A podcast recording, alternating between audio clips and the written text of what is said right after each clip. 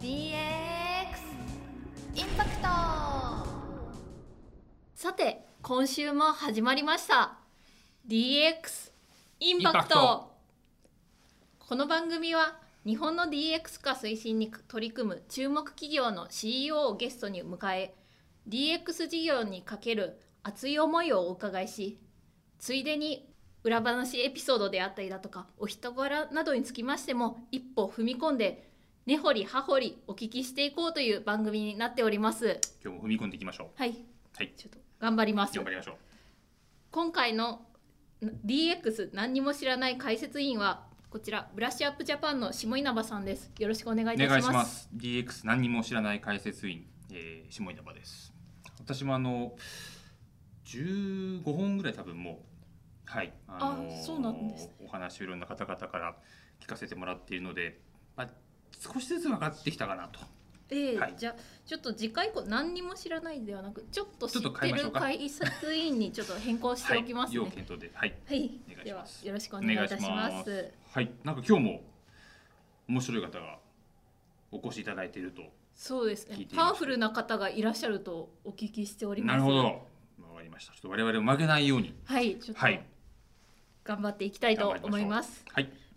であの今週のゲストをご紹介させていただきます今週のゲストは研究開発型インターネットコンサルティングを手掛けていらっしゃる株式会社ペンシルの代表の倉橋様ですなるほど。あのー聞いたことあったんですよ。そうなんミでンすシかルさんって、はいはい。あのーなんかすごいホームページとかを作っていらっしゃるってことをですね。はい聞いたことありますよ。はい私もなんか先日あの天神ビジネスセンターというか、うん博多天神駅直通のなんかすごいオフィスにあの移転されたそうでそうなんですね。はいちょっえとそういった話からちょっとお伺いしていただければとお伺いしていければと思います。はい早速あのお呼びいたしますね。倉橋社長よろしくお願いいたします。 ーよろしくお願いします。よろしくお願いします。お邪魔し ます。どうぞお書きください。はい、失礼します。すみませんあのまこんなゆるい企画にあのご参加。お呼びいただいてありがとうございあまりがすとうござい。ますありがとうございます。はい今日はもうちょっと松田が根掘り葉掘りですね。はい、はい、いろいろ聞かせて。頑張っおて手柔らかにお願いします。よろしくお願いいたします。はいまずあの私の方から倉橋社長の簡単なプロフィールをごあのご紹介させていただきたいと思います。お願いします株式会社ペンシル代表取締役社長 CEO 倉橋美香様2003年ペンシルに入社されました通販サイトを中心にサイトの企画運用プロモーション設計運用など総合的なウェブコンサルティングに従事された後仮説と検証に基づく改善を実施するためサイト分析ツールスマートチータープロジェクトの主導とそちらの自社開発を行わされていらっしゃいましたで2014年アジア圏のクロスクロスボーダー EC 事業支援を開始され台湾を皮切りにタイインドネシアフィリピンベトナムシンガポールなど EC 支援サービスを構築されました2016年に代表取締役社長及び台湾現地法人の総経理に就任されグローバル展開を含めたペンシルグループ全体のウェブコンサルティング事業を率いられていらっしゃいます2025年に迎える創立30周年を見据え企業ビジョンに DX 経営を掲げワークテックとモチベーションマネジメントを軸とした DX 事業を推進されていらっしゃるとのことで本日お越しいただきました。なるほど、もうすごいいや、なんごかすご経い歴で、はい硬くて、そうなんでかすね長くてすいません。はい、はい、はい、結構アジアにも進出もされたりとかそうですね。ははいい、アジアも力入れてやっておりますな。るほど、わかりました。そそんな倉橋さんにちょっといろいろ今日踏み込んでですね、いろはいいろ早速聞いていきたいと思います。はい。で最初にあのーまあこれをご覧になっていただいている視聴者の方々、あのーまあ中にはこう20代でですね、うんあのーまあ ITDX に興味があって、まあこれから転職就職を考えている方々もいらっしゃるので、あの倉橋さんのえっと就職活動、まあちょっと遡ってですね、はいそのあたりがちょっとお聞きしたいんですが、はい。えっ、と、もともとは芸大。そうですね。はい、あの芸芸術工科大学というところに行ってですね、まあ、芸術と工学を学んではいたんですけど一応こうカテゴリー的には芸大のところであのデザインの勉強をやっておりました。なるほど。はいなるほど。わかりました。で、えっ、と一社目がペンシルさん。あではなくて、はい他のあのインターネット、まあ、当時のそのウはェブの制作会社に就職をしたんですけれど、ですけどちょっと見ましたよ。ははいい。はい あのちょっとなんかあったんですね。いろいろいろと。いろいろありまして、ははいいで、えー、23, 23か4の時にペンシルに入社をしました。はないる、ほど、なるほど、わかりました。はい。で、ペンシルさんでは、まあ、あの、はい大学時代にやられていらっしゃった、その、うんうんまあ、デザインの延長で。はい、ウェブサイトのデザインとかを最初は。そうですね最初は少しはあのデザインはしたんですけれどもうあのペンシルでいうプロデューサーというのが、まあ、実際にお客様のあのホームページをこう作る上での、まあ、コンサルタントという役割があるんですけれど、はいそれをあの入社直後からまあ担当してですねはい。実際にその、まあ、サイトを作る上でどういう戦略で作るかみたいなことを最初からまあ担当はさせていただきなるほましたど。。なはるいほど。当時のペンシルさんって何人ぐらいの規模の会社。えー、20人ぐらいだったと思います。はい、えそれが今はもう、ね、今今140 140人はい、そうですね。はい。はい。じゃあ、この20年ぐらいで規模もどんどん。そうですね。会社の規模も大きく。なっはいおてかげさまで、はい、人数も増えていますし、売り上げもあの上がってますので、はい。はい、あのこのまま成長できたらいいなとは思っていますな。るほど、わかりました。はい。あのーそのまあ入社して、まあ少しデザインもやりながら、えっ、とコンサルの方も、えーはやられていらっしゃったということなんですけども、もともとあの倉橋さんのそのなんですかね性格といいますか、はいあの思考的にもあのそっちのこうデザインの分野を突き詰めていくっていうよりは、幅広くいろんなことをやってみたいって当時から考えていたんですか。あそうですね、まあ、クリエイティブなことには関わりたいなとは思ってはいたんですけれどちょっはといデザイナーになるにはちょっとデザインのスキルが足りないなというか、才能がないなとは思ってはいたので、はい。まあ、どちらかというとこうものを作るコンテンツ作りの方が自分は得意だなというふうに思いましたので、まあ、はい。あのどちらかというとそっちの方が向いていたっていう感じだと思います。なるほど。はいわかりました。はい。あの倉橋社長の SNS を拝見してグラレコに最近、はいあそうのですね取り組まれていらっしゃるということで、またそこはでも多少デザインであったりだとかそういったものもあのやはり今もあの仕事でも生かされていらっしゃるんでいすかやそんなにあの あ仕事があればやりたいなと思ってるぐらいなんですけどあの、まあ、自分ができる範囲で、まあ、グラレコちょっとやってみようかなと思ったら思いのほかできたんでちょっと面白いなと思って、はういん、結構やってますね。なるほど、わかりました。はい。で、あのーちょっとご経歴、えーもう少しお聞お伺いしたいんですけれども、はいえっ、と今は代表取締はい役という、えー立場で、えーいらっしゃるんですが、はまあ入った時は数人の会社で、はいはい。そうですそのね一中から般社員で入りました、はいまさかどう社長にはなろうなろうとかと思ってたんですか。いやなう。ろうとは全く思ってなくってというか、はい。まあ、その小さな会社だったので当時社長も近くにいましたので、はい。社長にだけはなりたくないなと思ってま した。 なんか大変そうだなっていう。そうはい24時間やっぱ社長だし、はいこう、まあ、当時ほんとちっちゃな会社であったのでなんかお金がないとか そういうのとかもこう目の当たりにしてたので、はい結構あこういう生活を送れないなというふうに思って見てました。なるほど、なるほど。 まあ、でも現場では、はいあのー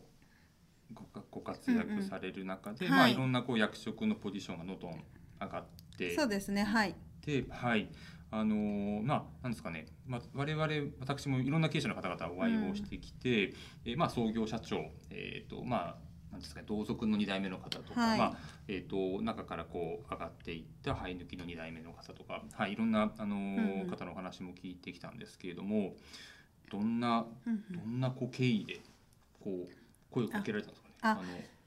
そうですねもう最後はもう、あのーまあ、私2016年に代表になったんですけれど、その前までは一応、あのー COO っていう肩書きを持ってはいもうその副社長的な形で仕事はしてはいたので、はいまあ、心の準備もできていたっていうこともありましたし、はいまあ、代表その当時の,、まあ、かいあの社長もやっぱ自分がやりたいことがあるっていうこ今と回で。にあることだからはい、誰かそういったところで、あのまあうんどういう、まあ、ずその何をきっかけに、まあ、は引いき継ぐのかっていうのはすごく難しかったんですけど、はい私もまだその時は30代だったのでなんか失敗しても、うんうんあのまあ、呼び寄せたらいいかなっていう気持ちだったんですなよるほね。ど。はい。でこれがあの私がもっと後になって、はいその社長に戻ってきてくださいっていうには、こう難しい年齢になってると、うんあの失敗できないなと思ったので、はいまあ、なるべく失敗ができる年齢の時なるほどにやらせてもらいたいというふうこのに、タイミングで、。そうですすねはい、と思ってやりました。なはるいほどわかりましたあのちょっと弊社の話なんですけども、あのうちも今まだ創業社長はいが代表をうちもやっていまして、はい、で、まあ何年か前からですね、あのもう俺は辞めると。はい、でまあこの中の誰かがあのやっぱし、まあ、一人でやるのかあのうんうん何人かでこう力を入れてやるのかっていう話をよくしていてですね、まあ、という中で結構コロナも来てしまっうて、んまあ、ちょっともうちょっといようかなもうちょっといようかなっていう形でですね、はいまあ、でも次はもうあともう23年で辞めるぞっていう話をちょっと代表もしてはいるんですけども、はいあのなんかアドバイスありますかそういう引き継ぐ時の覚悟じゃないん ですけども。はいそうですね、まあ、私は本当に幸いにあの周りのスタッフにも恵まれていたのでなんかそこはあのそんなにこう大変なことっていうのが、まあ、す想像以上にあったかというとなかったんですけどなんか私その、うん、やっぱりパスを回すっていうことだとは思うので、なんかその代表の方がこの人にだったらパス待たせるなうんみたいなことがこう仕組みとしてできた時になんかできるとなんかスムースなのかなというふうには思ってはいます。なるほどはい。わかりました。勉強になりまいえいえいした。ありがとうございます。 わかりました。はい。で、えっ、と2016年に、えー社長に、えはい。えー就任されて、はい、もうこの時はもう会社の骨格といいますか、はい。あのーまあまあその前から COO としてやられていらっしゃったところではあるんですけども、はいもうある程度なんですかね、ベースは出来上がって、それをもうはい。そうですね。もう、はいあのビジネスモデルとか、まあお客様とかっていうところはもう仕組み化もできてましたし、はいまあ実際にあのある程度その創業者がいなくても回る状態にはなってはいましたので、はいあの特にそこに関してはそういった大きな変化っていうのはなかったんですけれどあのそこからこうやっぱりこうし社員のための例えばはい評価制度ですとか、はいえー成長するためのこう研修制度ですとか、うんそういったのはやっぱりまだまだっていう状態ではあったので、はいまずそこに着着手をしてですねはいどういう人材を育成するのかみたいなことなるはほどもう本当に試行錯誤でやったっていう感じでしたなねる。ほど。はわか、いりましたあのどこかのあのインタビューの記事でも拝見したんですけどもやっぱりこうスピードがどうしてもこう、まあ、決断をして、要はあの号令を出したら、うんうんまあ、社員の皆さんそれぞれにやっぱりおそらく動いていくっていうことだと思うので、あのちょっとこうこれで本当にいいのかっていうところで、まあ、決断をするっていうところのスピード感が遅くならそうれですたっねていうのははい拝見したんですけども、やっぱりそういう。そうですね、はいやっぱりなんかまあその副社長だったりした時とか、まあ、マネージャーだった時もあるので、はそういう時はこういうふうにしたいですってうんこう上司に相談すると「いいいよやってみて」って言われて。なんかそこでこう違うことだったら止めてもらってたんですよね。あ、それもうちょっと考えないとダメだよとか、はいそういうところがあったんですけど、社長になってみて、あ、こういうのやりたいんだけどって言ったら、わかりましたみたいな感じで、はい結構進むことが多かったんですよね。はいなのでそこはあじゃあ自分自身は自分でストッパーかけないといけないのかなっていうのはすごくこう初めて感じた感覚であったんですけど、はいそれをあの逆にあの本当にこれでいいのかなっていうのをちょっと考えたりですとか、はいうんもう一回ちょっとここはあの時期も含めて今なのかどうかを考えたいなとかそういうふうなこうちょっとモヤモヤした気持ちが増えてしまっなるてほ。どはいはい、結果的にはちょっとスピードは落ちたんじゃないかなっていうふうには思いました。なるほど、なるほど、わかりました。まあ、でも、それは経験される方でしかわからないことだとは。 はい、思そううんでですねすけれども。ねはい、はいい、つか来るかもしれないよ。そブうラッでシュアすップねジャ。パンで。うん、うんまずはマネジそもそもまだプレイヤーのうんうんうん域を出てないのでま ずマネジメントがどういったものかっていうのもちょっとう今ん想像がついてない中ではあるんですけれども、あのー差し支えなければ倉橋社長が初めてマネージャーになった時であったりだとか、プレイヤーからちょっとうんリーダーシップを発揮しなければならないとなった時にちょっともし葛藤であったりだとか、うんそういったものがあればおあ聞きしてもいいですかそうですね。あの私がマネージャーになったのは入社して2年目ぐらいだったんですけれど、あのーそのマネージャーになったというよりかはいろんな部にこう所属させてもらったんですけど、はいなかなかこううまくいかなくその部でうまくいかなくてというか、 まあ、すごいかなりじゃじゃ馬だったのでなんかちょっとこう。馴染まなかったんですよねうんでそれであの当時のその社長が「お前ちょっとどこにも所属したらうまくもうかき乱して大変なことになるからお前もう別のとこでやれ」って言ってもうこっちでやれって言ってこう囲われてあの部署をまあ作るというか、まあ、チームではいなんかそういうあぶれた人たちだけで作った 部にが部がもう本当にきっかけマネージャーになったきっかけではあったんですけど、結構上に突っかかってたりしたんですか、まあ突っかかってそうですね突っかかっわざとしてるわけじゃないとは思うんですけどいやなんか好き だからこそのじゃこうないです自分がやかっぱ正しいことを言いたいみたいなことで、なんかこれ間違ってるんじゃないですかとかその社内でなんかこう決まってたこととかを、私守りたくないですとか、なんかそういうようなことをすごい言うようなあの、はい、やつだったんですよ。なるほど私もですねあの入社し、まあ、この会社17年目ぐらいなんですけども1年目2年目ぐらいのあだ名がかき混ぜ棒だった、えーうん一緒ですよ一緒。今は多分想像がつかないでなすいしょちょっとねあの老け込んだのかもしれないけどもうなんかねなんかルールとかあるとなんででもこれどうなんですかってうんなんかねそうそうそう思っそ。ちゃったんですよね、うん、良くも悪くも絶対こう扱いづらかったと思う、今当時のすいうませそうんででしすた、ね。ずっと感謝してますすいませんでした。なるほどまあ、そこからじゃあマネージメントとういん、そうですね。部で部署も実際にもう自分たち自分でまあ採用、うんマネージャーなのでまあ採用するようになったりとかしたんですけど、やっぱなかなか自分のやり方だけでやってた時は。まあ、定着をせずにこうスタッフのこともうまく活かすことができずにもう本当辞めていくスタッフもたくさんいたのでもうその度になんか何がダメだったんだろうとうんかこうすごくこう悩みまくったんですけど、はいなんかそのこう試行錯誤の、まあ、結果あやっぱチーム大事なんだなっていうことにやっと気づいて本当に一回やらせてもらったことで気づいてはいそこからはチームをまあ大事にするっていうか、得意なとこと不得意なところをこう掛け合わせてうまくこうみんなが得意なことをやれるようなチームにしようっていうふうに方向転換をしたっていう感じでしたね。なるほどまあマネージメント、ね、難しい私はすみません全然レベルが違うので、うんあのおいえいえ話ですけどもその何ですかまあみんなこう同じ色に変えるのはやっぱ無理じゃないですか、うんまあ、無理育っていでするね環境も違いますし、思考も違うわけなんでまあ本当にいいところをこう伸ばしてそうですすね、でなんか私も自分がすごい不得意なところもたくさんあるタイプではあったのでなんかそれをこう今までその時はまあ一人でこう力技でやってたとこはあったんですけどやっぱりだんだんあらが出てきたりするんでそういう時にあの私が不得意なところをサポートしてくれるような人とかが出てきて、あこの人こんなとこめちゃくちゃ得意じゃうんんみたいなことに気づいたりとかそれに助けられたっていうのはすごくあの大きかったですね。なるほど。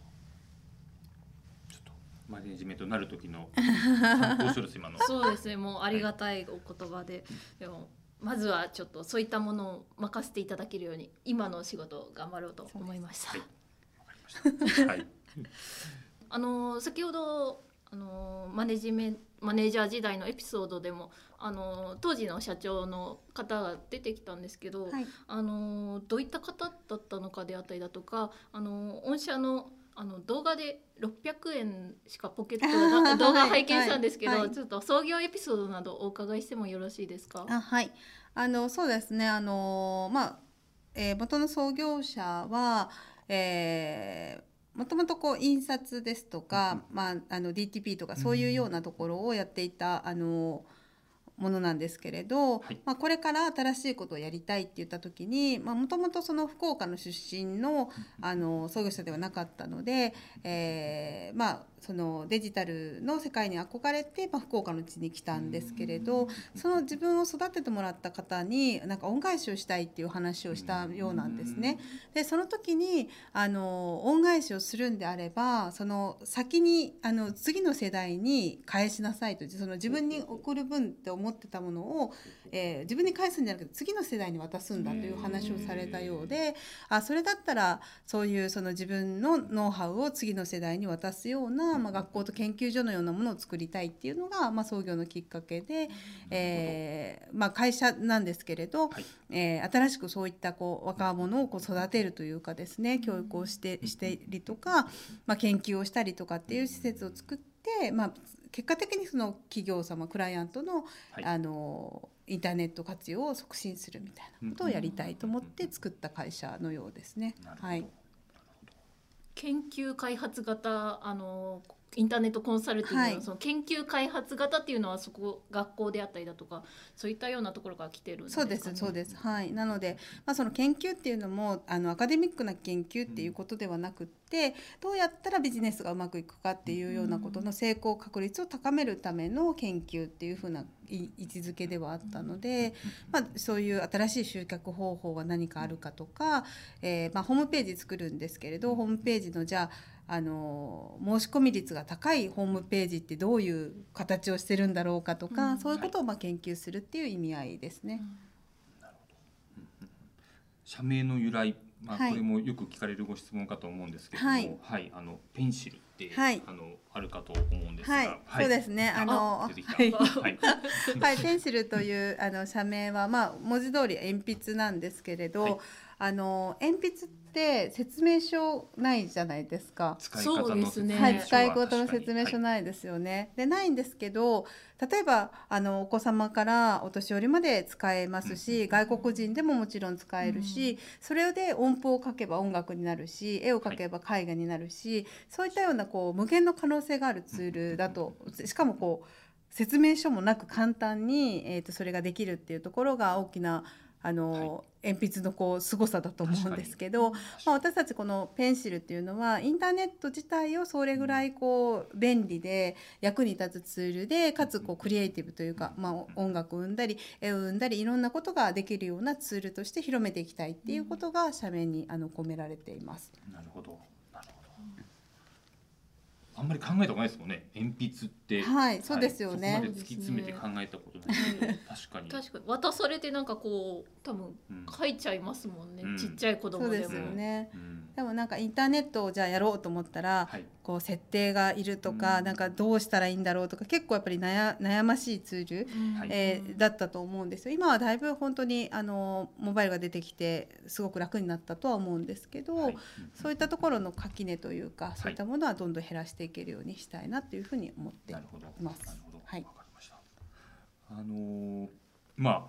ホームページ制作会社って、はいあのー今となるともう5万とはい、あるじゃないですか。そうですねはいでその中でもあのー本社のその評判っていうのを私も何回か実は聞いたことがあありりがとうございまましす。て、はい、あのー何がこう違うんですか、うんうんうん他のホームページ制作会社と本社のそうで、すねあの一番最初に本当に創業して10年ぐらいはとにかくまあ申し込み率というか申し込み数というかその何かしらこうそういうこうアクションがあるっていうサイトを担当するっていうことに特化をしてまして、はいまあ、当時は例えばコーポレートサイトを作りたいですとか商品のブランドサイトを作りたいですっていう、あのお話が結構あったんですけどそういうのは全部お断りをして何かしら申し込みがないと私たちやりませんっていうことをやってたんですね。はいはい、なのでこう実際にあのそのホームページで売り上げが上がったとかあの利益が上がったとかそういうことを確認ができるようなことに、まあ、特化してやっていたっていうのがもともとの経緯ではありますな。るほどでそこから今は少しあの広げて、えーまあ、それだけじゃな、まあ、それももちろんなんですけれど、例えば組織づくりだったりだとかそういう IT 人材をどのように、まあ、あの社内で育成をしていくかとかノウハウを貯めていくかとか、そういったこう事業領域のあの支援もまとめてできるように今はしていまして、はいまあ、ホームページを作るだけじゃなくてそれをじゃああのちゃんと、えっと、社内でもしっかり回していただけるような仕組み作り、そういったところもあのご支援するっていうふうな形が、まあ、ちょっと他の会社さんとは違いを、あの出していきたいところだと思ってやっています。なるほど。なるほど。まあ例えばですけども、あの何ですかね、えっ、とじゃあどこかの市の観光はい。のそれをただこう載せているようなホームページ、うんうんうんうんまあもちろんそれも意味がないわけじゃないとあのなあ、いとそ思うんですけどもね。はい。あのそれだけそういうところは最初はやっていなくて、はいそうですねあくまでも、まあ、何かをこう買うとか、えーそうですね会員登録をするとか、はい、っていうところに、はいまあ、注力をしてそうですね。はい、や大るときくなっ。てそうです。こそらうれでたす。とはい。あそうなんですねなるほどわかりましたあのどういうこうなんですかねえっ、と御社にちょっとお願いしたいですっていう、うんうん依頼が来た時はあのどういう流れであの、まあ、コンサルと言っていいんですかね、はいはいあのから入って何が問題点か確認して、じゃあ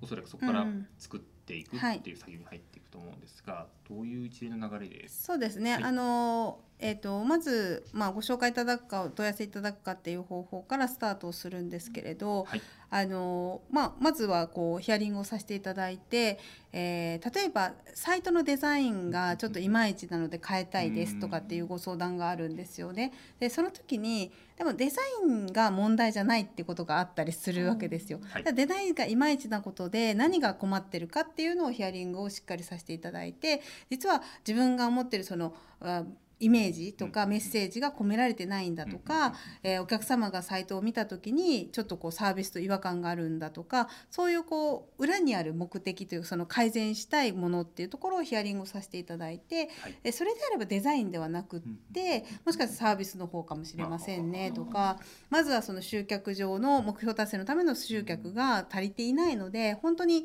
あの集客の方法が誤ってるのでアンマッチが起こってるんじゃないかとか、はいそういったようなことを多角的に、まあ、分析をさせていただいて、はいまあ、本来やるべき改善っていうのをこうあのご提案するっていうふうな形ではありますなねる。ほどはい、じゃあ本社のその社内にはいろんな分野のはい専門家がいらっしゃるっていうあ感じそうですねかね。はい、あの私たちあのサイトであの成功シートっていうのを、まあ、あはいの出してたりするんですけれど、あのまあ、ユーザーが、まあ、スクリーンの前に座ってから何かしらこう申し込みをするまでの間のステップをですね、はい分解をしてでそこでこう考えるべきことっていうのをこうあの項目に表してるんですけれどはいその項目の中あその項目ごとにこうあの部署もこう分かれておりまして、そこでこう専門特化をしたチームで対応するということをやっています。えーなるほど今多分これあのうちの後で編集するものがですね、はい映画ですね、はいここに多分載っけると思うんですけどもあーありがとうございまこれす。がぜのひ。これがはいその、それこそこの専門の人この専門の人そうですってそう分かれですて。はい、はいそうですね。へーでこのあのシートを、はいあの毎年バージョンアップをしてるんですけど、はい実はこの項目自体もやっぱり年々変わってくるんですよね。はいなので最新のものを追いかけつつ、はい新しい事例を私たち社内でまあ作って項目として入れていくっていうことをまあ繰り返してるっていう感じですね。なるほど。なるほどまあこの業界というか世界は、あはいそうそうあのもう日進月歩で、そうなんです。はい。あとまあ私もその専門じゃないんですけども、えっ、となんですかね、まあ。Google さんとか、あので今までは引っかかってたものは引っかかったなくなるとか、うんうんまあ、はいいろいろとそういう、なんですかなかなかこう目に見えないようそうななんですもよのもあるとお聞きはしていますけれども、まあ、そういう情報とかもいち早くそうで取すり入ね。れて、はいはいクライアントのサイトがより良くなるように、そうですね。はい、はい、やっぱりそこは例えば、まあ、今最新の話で言うとあの個人情報保護法とかはがい変更になって、うんうんうんまあ、サイト上でも変更が必要になってくるっていうことがあのあるんですけれど、はいそれももう数年前からヨーロッパとかアメリカとかでうはんそういう動きがあったので、まあ、いち早くそういった動きをキャッチをしてこれはいずれ日本にもやってくるだろうということで対応したりとかっていうのはしてましたので。そういううふうに、まあ、日本にとどまらずうんうんうこんうやっぱりインターネット世界のものなので、はいそういったこの海外の動きとうんうか、んそういったようなトレンドも含めてウォッチをして、まあ、日本に入ってきた時に対応ができるようにするってことはあの気をつけてやってまなする。ほどなるほど本当にじゃあもう、まあ、グローバルに展開されている企業様も多いと思うので、はいそういうところは日本だけじゃなくてそう世で界す中ねのあれですね、はいさっきのあのクッキーですね。はい、そうです。クッキーってやつです。あのはいさっき勉強しま した。そうです。そうなでるすほ。どあれですね。はい、あ、つながってきま した。はい。わかりました。はい。で、あの、先ほどもありましたが、まあ、研究開発型っはいていうところを、うんまあ、あのー社名の、まあ、キャッチコピーぐらいの形で打ち出されていらっしゃると思うんですけども。あの、どん、何どんなことされるんですか。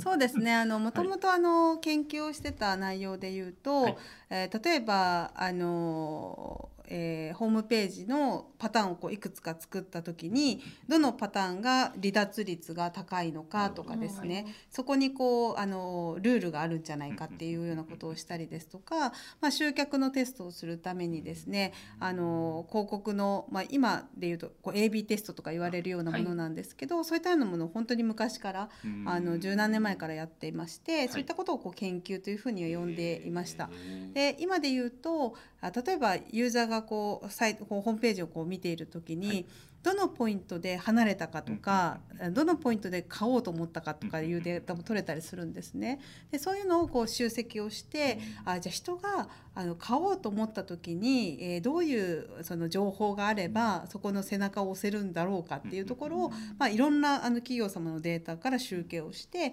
えーそこをこうトータルで計算したもので、えー自分たちなりのこう理論というなかるほどそういったのを作ったりっていうのをしてるんですけど、はい。もうだんだんなんかこう研究ししすぎちゃって最近は、なんか妖怪の研究したりとか、え でちょっとなんはかいだんだん方向性がちょっとわからなくなってるんですけど、そういうはい研究まで今ははいやってます。えー、あそうなんですね。あの、はい、先ほどそのまあホームページこう見て、まあどこで離脱をするのか、はいどこでこうあの購入とか会員登録をするのか、あの聞いたところで昔皆さんなんかこうそれこそエントリーのボタンとかも、はい、まあ四角なのか、うん角を丸くするのかとはいかによっても、やっぱこうなんかアマゾンさん一そうですねとかもなんか本当にこう我々が目に見えないようなところでも結構実は日う々ん、そうです変わねって。いるとかってお聞きするんですけども、そうですね。あの、はいまさにそのアマゾンさんとかもそうだし、まあ ZOZO さんとかもそうなんですけど、うんやっぱりああいうあの大きなサイトになると一つのあの改善がもうすごい売り上げのインパクトにうんなったりしますので、まあ我々もあの同じように、はいあのそういったまあ形っていうこともそうだったり、うん位置もそうですし、なるほどあと、まあ、その有名な事例で言うとそのページの読み込みの速さとかであー売り上げが変わるとかっていうふうにやってたりするのうんで、まあ、我々もそこはこうどうやったら速くなるんだろうかとかうんそういったことは日々研究をしているという感じではありますね。なるほどわかりました普段何気なくこう見ているウェブサイトの陰ではもう血のにじむような努力 が本当にそうですねうんちょっと見る目が変わりそうです。はうんなんでこれ赤くなってるのかなとかね、い、きっと理由があったりするんですね。うんそうですねちゃんと作んでる作り込んでるところがね。そうですねうんうんうんうんあとあのまあ今あの結構高齢化社会が日はい本は進んでいて、はいあの私の父母とかも何ですか、まあなんかこれアマゾンで買っといてとかって、うーんやり方が分かんないからこう聞かれたり頼まれたりするんですよ。はい、であの拝見したところによると結構そういうシニア層のはい方うんう々ん向けの、はえいっ、と、まあこ部れです署といねうか何ですかね、あの、はいシニアアクティブシアクニテアィブでシすニアねはい、はいまあちょっとネッうんトうんにはあんまり詳しくないけど、あのそういう対象にうんする商品を売りたいとかっていうはい企業さんとかもあると思うんですけども、そうですねはいあの結構その高齢者と言った時に、はいまあ、すごいこうおじいちゃんおばあちゃんを想像しがちなんですけど実際は例えば女性の今平均年齢って50歳になったりするので、要は2人に1人は50歳以上っていうことになるんですね。はいでじゃあ、あの70代80代のインターネット利用率どれぐらいかっていうと実はもう70%とかうん80%とかを超えてまして、えーそれは例えば家族家族ラインがあるとかですね、うんはいそういうような形ですごくこうインターネットというまじあの身近なものになっています。はいであのそうなった時にやっぱりこう可処分所得とか可処分時間が多いその高齢者の方々というか、まあ、60代以上の方々がもうインターネットで買い物するっていうことも当たり前だったりしますので、まあ、そこをこうどういかにこう取り込んでいくかっていうのがすごく必要なんですけれど。あの実際そのウェブデザイナーっていうのは20代が非常に多いんですよ。そうですねやっぱり若い方がデザイナーをやるっていうことが、あのすごく多くてそのキャリア的にもデザイナーからこうディレクターになったりとかっていうふうな形で、やっぱり20代ってすごく多いんですけどこのデジタルネイティブな時代せ世代がはい作ったウェブデザインとはいもう40代50代で初めてインターネットを使い始めた人とはやっぱりちょっと感覚がはい違うっていうことも、まあ、あるというふうに、まあ、仮説を立てていまして今あのうちの60歳以上のスタッフは今4名ぐらいいるんですけれど、実際そのスタッフがあの自分たちの世代の視点で見るとこれはちょっと分かりにくいなとかうん不安になりますとなかるほどやっぱカタカナがちょっと意味がわからないとか。小文字がわからないそうそでうすねもうはいあの単純に字が読めないとかっていうこともはあいったりするんですけど、まあ、そういうようなこうふ不満不安とか、はいえー心配事とかっていうのがかなりあるってことが分かったので、いまあ、それをこう診断をするサービスをやったりですとへかー、まあ、実際に今モニターさんも300人ぐらいいるんですけど、はいそのやっぱり60代以上の方々もやっぱりこうそういうこうなんか社会参画を通して自分たちも貢献したいっていう思いが結構おありなんですよね。はいなのでまあ私たちの仕事を通してそういうふうにホームページこういうふうに変わったらいいなっていうような思いをぶつけていただくってこともそうですし。あのそういったその社会とのつながりっていうのを作るってことも一つ目的ではあるんですけれど、はいあのそういったあの高齢の方でも働けるでそれが社会のためになるみたいなこうなる循環をまあ作っていきたいっていうのはすごく思ってなるやほっどています。なるほどなるほどそっかそうですよねそうですね。 20代の人が下手したら10代の子が作っているサイはトい、で、70代の方が見る見る見て、はい、やっぱりこう感覚感性とかも違いできますもんね。と思います、はいやっぱりねデジタルネイティブの世代っていうのはすごく進化をしてますし、あの頑張ります。こう簡単にこう操作するじゃないですかしますねゲームにしても、はいうんそのスマホとかも新しい機種でもすぐ慣れると思うんですけど、い、はい、やっぱり年齢が高い方ってなかなかこう適応するのに時間がかかるので、うんうんうんまあ、そういったところをまあ少しでも私たちがアシストできればなというふうに思ってやってます。私のあの私子供がいるんですけども、ん2歳ぐらいだったかな。うんあのーテレビのモニターをこはいうやってやるんですよ。 タブレットみたいそにうそうそう そう。だからまあもうもうそういう感覚なんですよね。うんうん生まれた時からまあ iPad とかもまあ見そうせでたりすするよからね。そうでうすよね。ん、そうテレビはここ指紋だらけなんですから覚えます。なるほど、わかりました。でもそういうはいと。ころに、あの着目されて、えっ、とまあ実際に、えーシニアの方も雇用されて、うん、そうではすい、いらねっ。しゃるっていうのは、はすごいまあややってるところがありそうでなんか初めて私も聞いたので、はい、やっぱそういうところからこういいサイト、えーそうですね。ははいい、、やっぱりそこであのあのなんていうかな、こう、うん、まあ買う買う人たちが便利になるっていうためにもちろんやってるんですけど、はいそのシニアの方々が買いやすいサイトっうてん実は全世代に買いやすかったりするんですよね。確かにそうですね。はいそうなのでそこはまあなんかユニバーサルデザインというか、うんまあ、その全世代の人たちが買いやすくするためにちょっとこう分かりやすくピックアップしたのがたまたまこうシニアの方々だったっていうふうな形なのかなと今は思ってはいるんですけなど、はい、今はなんかうちのスタッフでもその元校長先生とか、はい校長先生で退任された後うちうちで今スタッフで働いてる方とかもいるんですけど、はい、そういう方はやっぱりこう自分が過ごしてきたこう経験とは全然違う世界の方だったりするのでもう単純に話を聞くだけでも面白いな と思ってます。へえあそうなんですね。じゃあ本当にまあ一昔前のサイトってやっぱすごい見づらかったりとか、うんあのどこに何があるのかわからないってサイトが多かったと思うんですけども、まあ本社がやっぱそういうところをどんどん改善、いろんなサイトの改善をしていって、結果的にまあ日本全体世界全そうで体すのねサイトも見やすく、そうです使ね。いやすくは、はいいなっていくっていうことなんですね。そうですねやっぱりそういうスタンダードを作りたいなっていうふうにも思ってますし、はい特に日本はまあ高齢社会で世界のトップランナーなので、そういう意味ではこの高齢社会を活用しうんうんうんうてんビジネス展開ができると世界の国々にとってもいい活動になるんじゃないかなと思ってやっております。確かにまあ社会じ世界の社会実験になるわけですね日本がそうですね、は、はいそ高齢う、そう化だと思ってま社会が進んすでる。とはいうん、、わかりましたはいありがとうございますあの一つ事例としてあのーまあどんな形で、えー、と関わられたのか何をされたのかってところをお聞きしたいんですけどもえっ、とライオン株式会社さんはい、はいあのー誰もが知ってるあの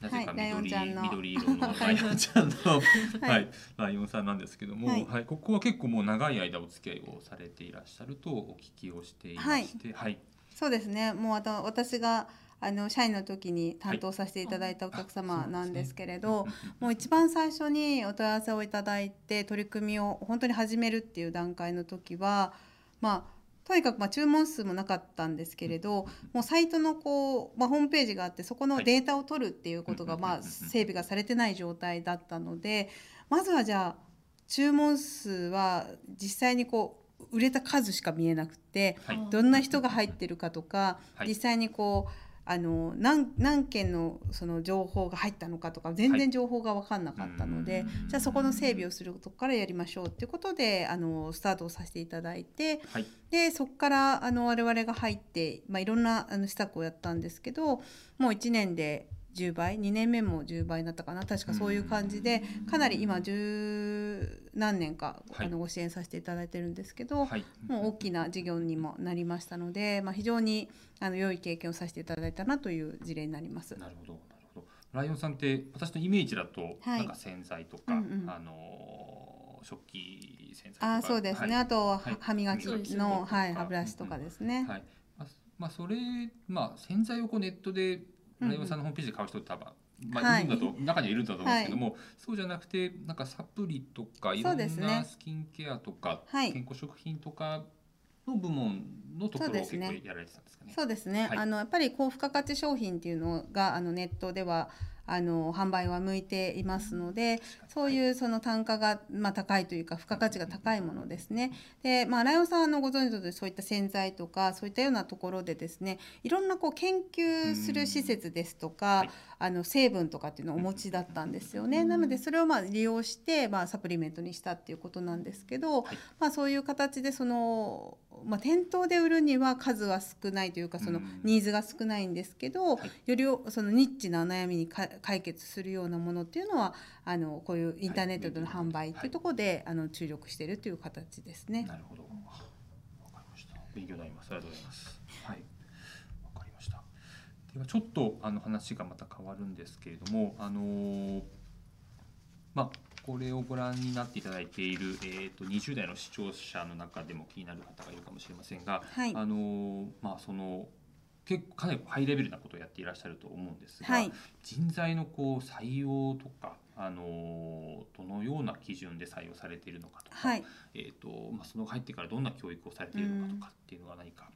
教えてもらってもよろしいですか。はい、あのよくですねあの、まあ、受けに来られた方とかにそのインターネットの技術がどれぐらい必要なんですかとか知識必要なんですかっていうご質問いただくんですけど、はい実はそこは全くあの必要としてないと言ったら変なんですけど、はいあの求めていませんでやっぱり一番重要視しているのはその課題発見力と課題解決力、この2つです。やっぱり今例えば自分が生活をしていてこれ不便だなと思うようなことっていうことを、まあ、課題あの発見するっていう力だと思うんですけど、私たちそのビジネスのあの改善をすることで、えーとか、まあ、それのよのうんなんていうか伸びしろをより伸ばすことで売り上げを上げるっていうことの支援をやってるのでそういうこうまず課題を発見するっていう力はいで発見しただけではダメでそこを改善をこう解決していくっていう力が必要なんですね。はいなので、あのーそこの1から10までいきなりこう改善はできなくてもじゃあ1から2で改善ができそうだとかそういうふうにこう段階を踏んで改善をする力ですとか、まあ、実行する力とかやっぱりそういったものが必要になってくるのでそこを、あのーどういうことをやったかっていうことをよくあの面接とかで聞いて、うんあのそこのスキルが高い方っていうのは採用したいなと思っています。なるほどなるほどあのオフィスは、まあ、創業の地は福岡で、はいあの先ほどお聞きしたら、まあ、東京にも拠点はあるけれども東京には5人ぐらいしか、あそうですね、い、いはらっいしゃらないということで、はいあのもう博多の、はいあれなんですよね、はいえっと、はい、博多博多もないです。博多ない あれあ、たらごめんなさいタラワーク、タラワーク出しまはすいか、これ。あそれではいはいはいはい、はい、あのー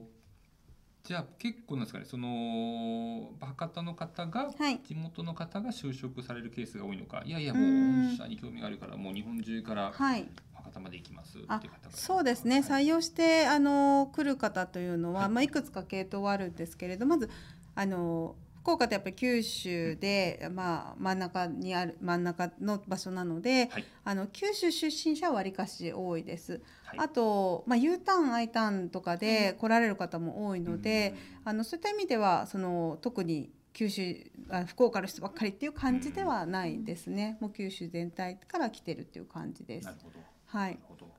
ほどで今そのオフィスの拠点を、はいあのまあ、福岡とあと東京とあはとい長崎の壱岐と、えー置いてるんですけれど、その会社どのオフィスに出勤してもいいよっていう制度をひうん引いてましてそれをタラワークと呼んでまして。はい、はいそういうことなんですね。はいさっきも検討違いでした。はい。はい、 なんか週末ははい壱岐で、あの暮らせたらいいなとか、うんうんうん東京でライブ見に行くついでに出勤できたらいいなとかっていなるうできたらのたらからたらワークという感じであの明太子にもかけてます。失礼しました。ごめんなさい。ちょっと勘違いをしてまいえいえいしえた。はい。えーじゃあ社員の方々は結構まあ自由にそういう働く場所とか、うんうん住む場所とかっていうのは、はい。そうで結構すフレねキ。シブルに。はい、そこはもう本人の希望に合わせてという形ではやっていますので、実際に、あの東京の勤務をしているスタッフも、うんうんあの福岡から行ったものもいれば、あのあ移動移動を希望して行ってるものがほとんどなので、うんはい、なるほどそういう。形でやってなまるすほ。ど。じゃあもう倉橋さんもあ行ったり来たり。そうですね、はい、はい出張で、まあ、お客様もほとんどが、はい。あの九州以外のお客様だったりするので、まはあいみんな飛び回ってあやっております。そうでねはい。なるほどじゃあこの番組、えー、と DX インパクトというあの企画になっているのでその DX まあ、DX、まあ、いろんなこう方経営者の方々プロの方々に、あのーうんこれまでも聞いてきてはいるんですけども、まあ、DX なんかそもそもないんだよえっていう方もいらっしゃったりですね、あのーまあまあ何なのかってものはうん DX ってないのかもしれませんけども、そのあの御社が考える、えー、と DX、えー、とペンシルさんがうんどう関わっていらっしゃるのかってところを、はいはい聞いてきてますでしょうか。はい、わかはいりました。えっとペンシルはですね、1995年にあはのい創業してですね、20周年を迎えたのが2015年だったんですが、まあその翌年私代表に変わりまして、はいで、えー、とじゃあ次の、まあ、10年間どうしようかって言っていてで2022年2000 2020年に、まあ、25周年を迎えたタイミングで DX 経営というのを打ち出しました。で DX 経営というのは私たちの中ではそのデータを活用するっていうこととそのあのデータ自体あまあ集めるということと活用するっていうことで変革を起こそう付加価値を生もうということなんですけれど例えばあの経営という言葉がついた場合にはその社員のデータをどういうふうに集めるかっていうことを注力をしておりまして今実際にやってるのは例えば、えー、と会社のその従業員満足度調査っていうのを取っておりまして、はいまあ、それをもとにあの自分たちの改善ポイントを決めていくってこともやってるんですが、えー例えば社内報を、あのー更新まあ、サイトで更新をしてるんですけどそれにこう閲覧状況ですとか、まあ、いいねとかが作れるいいねの率とかですねそういったようなものも経営に生かしていくっていうことをやっていましてはい例えば閲覧が少ない部署っていうのはどうしてもこうモチベーションちょっと下がってるんじゃないかっていうことうでん個別にフォローをしたりですとうかん、まあ、人気がある記事っていうのはどういうものかっていうのを分析をしてコンテンツ作りをしたりですとかそういうふうにあのありとあらゆるところでこうデータを取っていくっていうところはすごくこう気にしながらやってるというところですね。なるほど、なるほど。じゃあそれがまああのー今後の DX っていうところを、はい、もうまだまだそうですね、ははいいなんかその、まあ、従業員に対してこうアシストができるようなこと、例えば、あのお客様の情報というのが一箇所に集まっていれば、えーどんなお客様から連絡があった時でも最適に対応ができたりすると思いますし、はいえっと、そういったようなそのこうアシストするようなことをたくさんやっていきたいなというふうには思っていまして、まあ、今回もその、えー新しいオフィスに移転をしたんですけれど、はいそこもこう例えばサイト内のあ、えー、とオフィス内の動線をですね、はい計測をして、えー例えば会議室の利用率が高い時間帯うんとそうじゃない時間帯とかを、まあ、分析をして、あのより予約が取りやすい時間帯をこうんうお知らせすれば、うんあじゃあこの時間に入れようという人たちもいると思うので、そういいうこう各そのストレスになるようなポイントっていうのを、まあ、 改善をしていくですとかそういったことはどんどんしていきたいなというふうには思っています。うんなるほどすごいです。そんな風に今オフィスって作るんですね。えそうですね、はいなんかそこはなんか新しいチャレンジでやりたいなと思っていて、まあ、フリーダウフリーアドレスにもするんですけど、はい例えばこの人の近くにいた人は、はいこう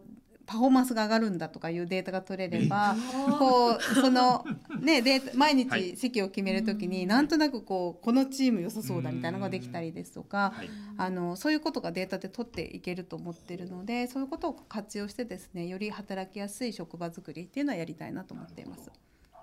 ほど。へえ何にも考えてないね。うちのオフィスはね。うん何も考えてない人は怒られちゃう けど。へえあそういう取り組み考え方があるんですね。はい。わかりました。ありがとうございます。あのちょっとあのホーム今のホームページのはい、あのこれを見てる方だけにですね、はいあのとっておきのこれからウェブページはこうなっていくぞみたいなものがちょっとあったらですね、はあー、い、教えてもらえあますそうですねいま私はなんかあせんの、はい、あのー自分で作りたいなと思っていて、まだ多分実現ができてないやつなんですけど、はいやっぱりこう見る人によってどんどんこうサイトがこう変わっていくというか、はい、うんこうんうんうんまず見た瞬間ってこうホームページでこう固まってると思うんですけど、はいそれが例えばこの人こういう人だなっていうことが分かれば、はい見たい情報が上にこあーうクッときたりとかですね、はいうんうんそういうのはこうこうなんか流動的になってるようなホームページ作れたらいいなと思っていて、なんかそういうことがなんか今後できるんじゃないかなと思うんですよね。。うんうんうんでその方がまあ大体こう今ホームページに来られて1回で買い物されるって方実は少なくって2回3回来てあの買われる方が多いのでじゃあこの方2回目だと思えばその方が必要だった情報をもう1回お見せするとかなんかそういうふうにこういろんな工夫ってできると思うのでそういうこうパーソナライズしたうんあのホームページでかつこう流動的なものっていうのがうんまあできるとすごい面白いなと思っております。なるほど23回こう見に来て、まあ、2回目ここで離脱をしててきっとこれがちょっと気になって離脱したのかな、うんでうんまた見に来てくれたからちょっとここを補足するようなところを最初次そうですそう出でしすとこうかそなうとかですそうです、はいとかもう買う気満々で来た場合はもう、特に長い説明もあースクロールもせずにバンともう注文フォームが出るとかですねそういうのはなんかやったらいいんじゃないかなと思ったりしてるんですけど逆に1回目だとちょっと何もわからないのであなんとなくこの商品面白そうだなっていう情報だったりだとかそうですそうですそうすごいですねスタなんかうんいや聞いてて単純にそういうページあったらいいなと思ってしまいました、うちのサイトも相談したい ねそうですはね、もう本当そうなったらご依頼をうんその時ぜひお願いしますします。先ほど30周年記念ということがあったんですけど、サイトに20周年記念のあの歌などをちょっと公あは開いされてて、ありがとうございます30周年も何かイベントであったりだとかそういったものを企画されていらっしゃるんですか？そうですねあとまああの4年ぐらいあるんですけれど、まあ、何かやりたいなとは思っていまして、えーまあ、福岡の人たちもそうなんですが私たち全国にもお客様がいるあのクライアントがいるのでかつそのクライアントのユーザーはもう本当に全国世界中にいるのでなんかそういう人たちにこうワクワクするようなあのそういうことが発表できたらなとは思ってはいるんですけど、はい、まだ仕込み中っていう感じです。いやこれからちょっとはい、楽しみに楽しみに、はちょこいち、ょこ見ましょう我そう々ですねはいということでちょっといろいろまだお伺いしたいことはあるんですけれどもお時間の方が残り10分となっておりましてあのこちらでそうなんですよ最後にあの今後の DX がもたらす日本の未来について一言予言をいただきたいと思います。ちょっといつもこれ無茶ぶりで申し訳ないんですけども、はい、失礼しますできましおた書。きいただいたようなのでじゃあちょっとちょっとじゃあちょっともう一回ここから読んでください最後に倉橋様に DX がもたらす日本の未来について一言予言をいただきたいと思います。ではよろしくお願いします。はじゃいん。はい、 DX がもたらす日本の未来はエンパワーメントということでエンパワーメントって、まあ、権限以上とかっていうふうにあの訳されることがあるんですけれど、まあ、もう少しちょっと包括的な意味で、まあ、その人の力でこうなんていうかひ人がこう協力し合うことだったりアイデア出し合ったりすることでこう新しくこう技術革新を起こしたりですとか、まあ、より生活が豊かになるようなことですとか、まあ、そういうようなことが、まあ、できるというふうな、まあ、言葉の意味合いで使ってるんですけれど、まあ、より多くの人たちが活躍できる社会っていうのが、まあ、できるんじゃないかなと思ってますのでそういうこうエンパワーメントができるような未来になってほしいなというふうな思いも込めて書いてみました。なるほど。なるほど。より多くの方がキラキラと輝くということでちょっとキラキラもはい書いていただきました、ありがとうございます。うんうんわかりました。勉強になりました今日も。そうですねはい。はい、いろいろあのサイトのお話など、うんお話聞きながら勝手に私もワクワクしてあの倉橋様にエンパワーメントされてしまいま したなるほど。おうまく締め ました。はい。上手それではあのまだまだ話は尽きないようなんですけれども今日はこの辺りで視聴者の皆様とはお別れとなりますまた来週お会いしましょうありがとうございましたありがとうございました。ありがとうございました。